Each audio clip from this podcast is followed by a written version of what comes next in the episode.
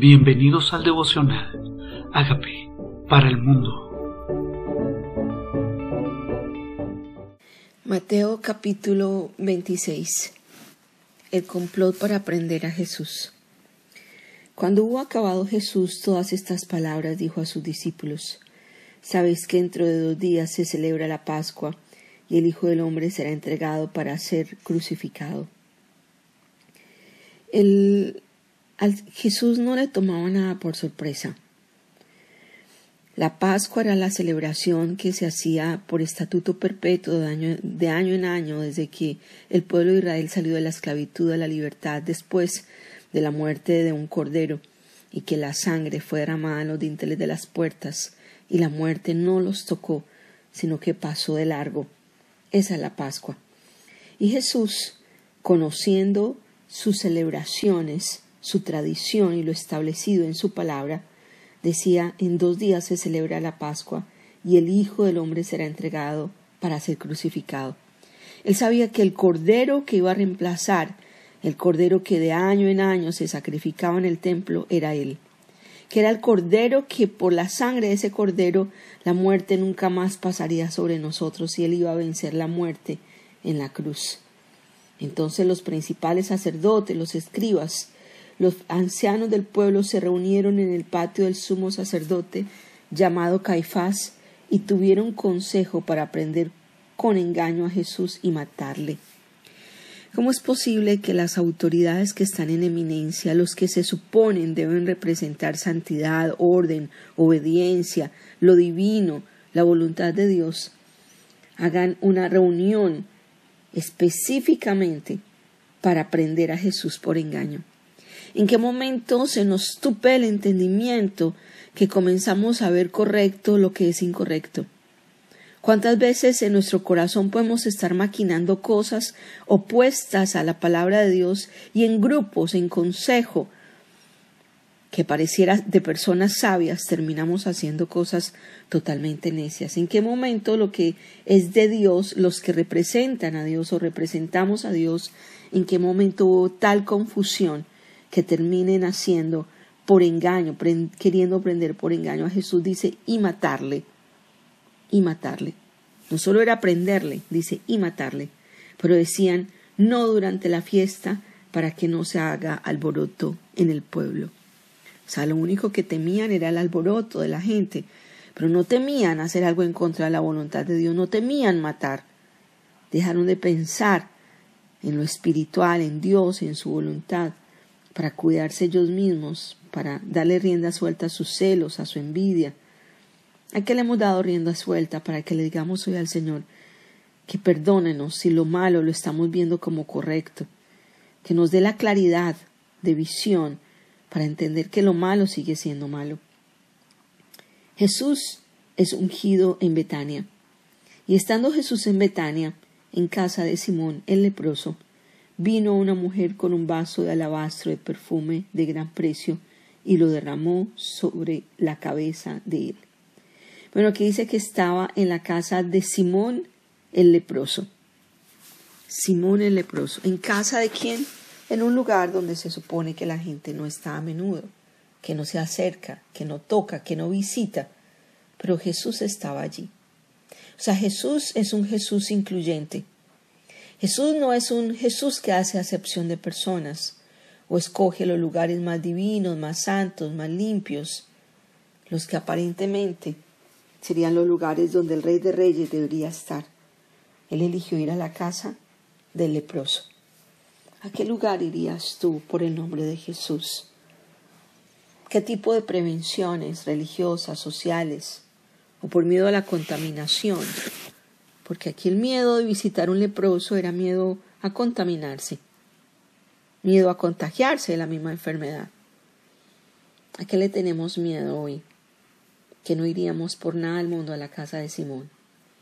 Y Jesús estaba sentado en la mesa.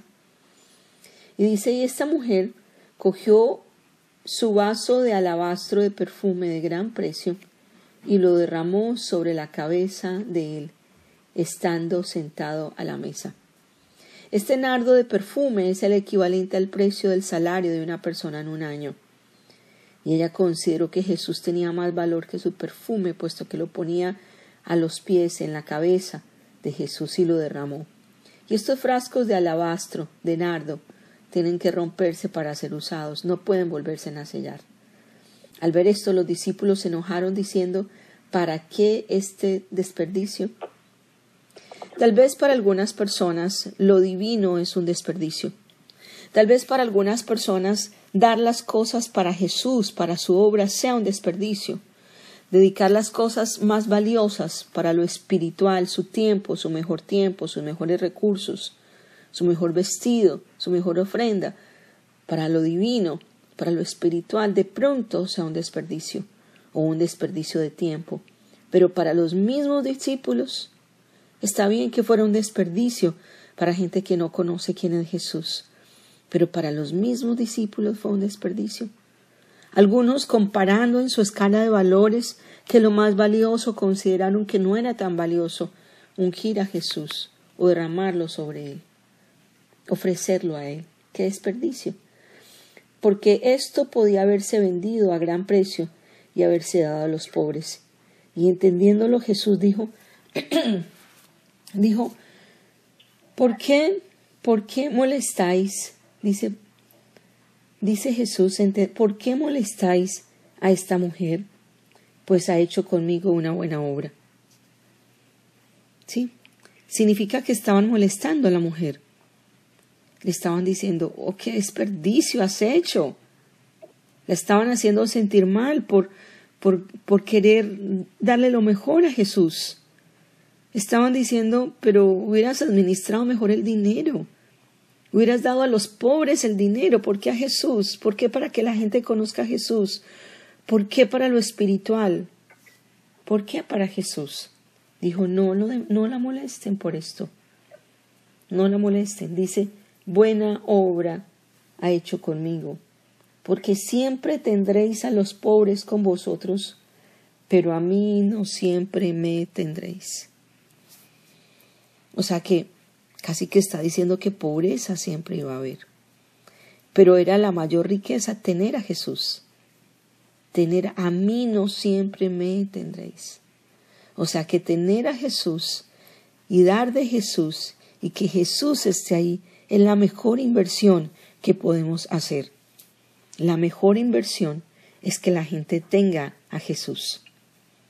Y todo lo que yo pueda hacer para que esto sea posible.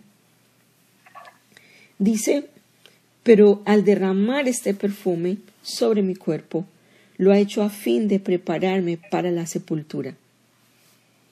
A las personas cuando se morían les ungían, los ungían con perfumes y esencias, pero ella lo había hecho desde este momento, lo había ungido con perfume, le había echado este vaso de alabastro de nardo puro.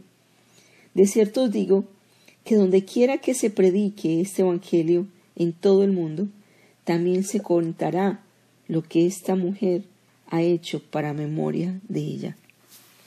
¿Qué es lo que Jesús quiere rescatar de lo que ella ha hecho? Que quería que hasta el final de los tiempos se hablara de ella. Dale lo mejor a Jesús, ofrecerle lo mejor a Jesús, ser generoso, priorizarla, priorizar a Jesús se la que ungió a Jesús antes de su muerte. ¿Qué estarías puesto a ofrecer de gran precio para Jesús? Tu corazón, tu tiempo, que valoras mucho de tal manera que no serías capaz de entregarlo al Jesús, decirle, Señor, aquí está mi familia, te la presento, aquí están mis hijos, ¿qué es lo de más valor para ti?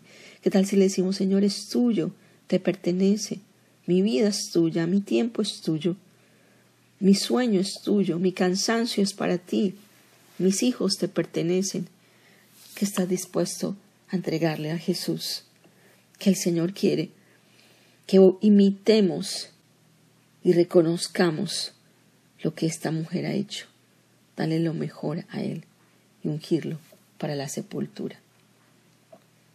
Judas ofrece entregar a Jesús. Entonces uno de los doce, que se llamaba Judas Iscariote, fue a los principales sacerdotes y les dijo, ¿qué me queréis dar? Y yo os lo entregaré. O sea, está asumiendo que ellos quieren prender a Jesús. ¿Qué me das? Y yo te lo entrego. ¿Cuál sería el precio? ¿Cuál sería el precio por el cual nosotros entregaríamos a Jesús? Aquí dice, ¿qué me das? ¿Qué me das? ¿Está mi corazón más en las cosas? ¿En lo que me pueden ofrecer? cuando tengo que sopesar, que es más importante, si los recursos, si el precio que me pueden ofrecer por vender a Jesús, por renunciar a Jesús o Jesús. Cuando pongo en balanza, que es más importante en mi vida, si el dinero que me puedan ofrecer o vivir acorde con el Señor, hacer su voluntad, honrar a Jesús, ¿qué sería la elección que yo tomaría? Judas dijo, ¿qué me pueden ofrecer? ¿Cuánto dinero me darían? Dice, ellos le asignaron treinta piezas de plata, treinta piezas de plata, y después entonces buscaba oportunidad para entregarle. ¿Sabían ustedes que la profecía decía que por treinta piezas de plata iba a ser vendido y esto se cumplió? que es parte de la profecía que por treinta piezas de plata fuera vendido Jesús. Treinta piezas de plata, dice, el precio con el que me apreciaron mis amigos en la casa de mis amigos. ¿Cuál sería entonces el precio? Tenemos que pensar en qué precio.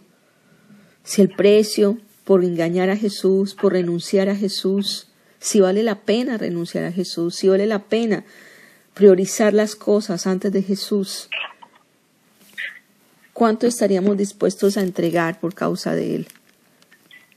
Y decirle hoy al Señor, Señor, tal vez nuestro corazón también se ha confundido, porque para Judas era más importante el dinero que tener a Jesús con ellos.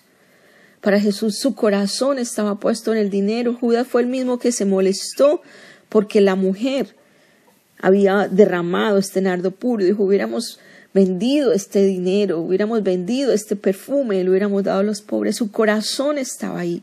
El corazón de Judas estaba ahí, por eso pudo ser engañado tan fácilmente. Fue engañado tan fácilmente porque su corazón estaba puesto en el dinero. Por eso Satanás luego entra en Judas, porque su corazón estaba puesto en el lugar equivocado. ¿Dónde está puesto nuestro corazón hoy? ¿Dónde está puesto nuestro corazón? ¿Por qué podríamos vender nuestros principios? ¿Por qué podríamos vender nuestros valores? ¿Qué sería tan importante que nosotros pudiéramos despreciar a Jesús y valorar lo otro? En comparación una cosa con la otra, ¿cuál elegiríamos? En lugar de priorizar a Jesús en nuestra vida y darle la honra que Él necesita. ¿Qué tal si le decimos al Señor, Señor, perdóname? Perdóname porque soy pecador Perdóname porque en mi corazón a veces me dejo confundir, me dejo confundir de tal manera que me reúno con otros como hicieron estos para hacer lo malo. Que no me reúno para lo bueno, sino para lo malo, para vender mis principios, para callar la voz de Jesús. Tal vez el enemigo quiera callar la voz de Jesús y yo se lo he permitido. Tal vez el enemigo quiere desaparecer el señorío de Cristo en nuestras vidas y nosotros lo hemos estado permitiendo. Tal vez nosotros, cuando nos toca escoger entre ungir a Jesús y estar con Jesús, y por dinero o amar más el dinero, tal vez hemos escogido el amor al dinero. Dígame, Señor, tal vez hoy en mi corazón tengo que evaluar que lo más importante para mí. Y quiero pedirte que me limpies mi corazón, Señor, que me limpies te pido perdón. Dile, Señor Jesucristo, yo te necesito. Reconozco que tú moriste por mis pecados. Yo te invito a que entres a mi vida como Señor y como Salvador y que hagas de mí la persona sana y libre que tú quieres que yo sea. Gracias por entrar a mi vida. Amén.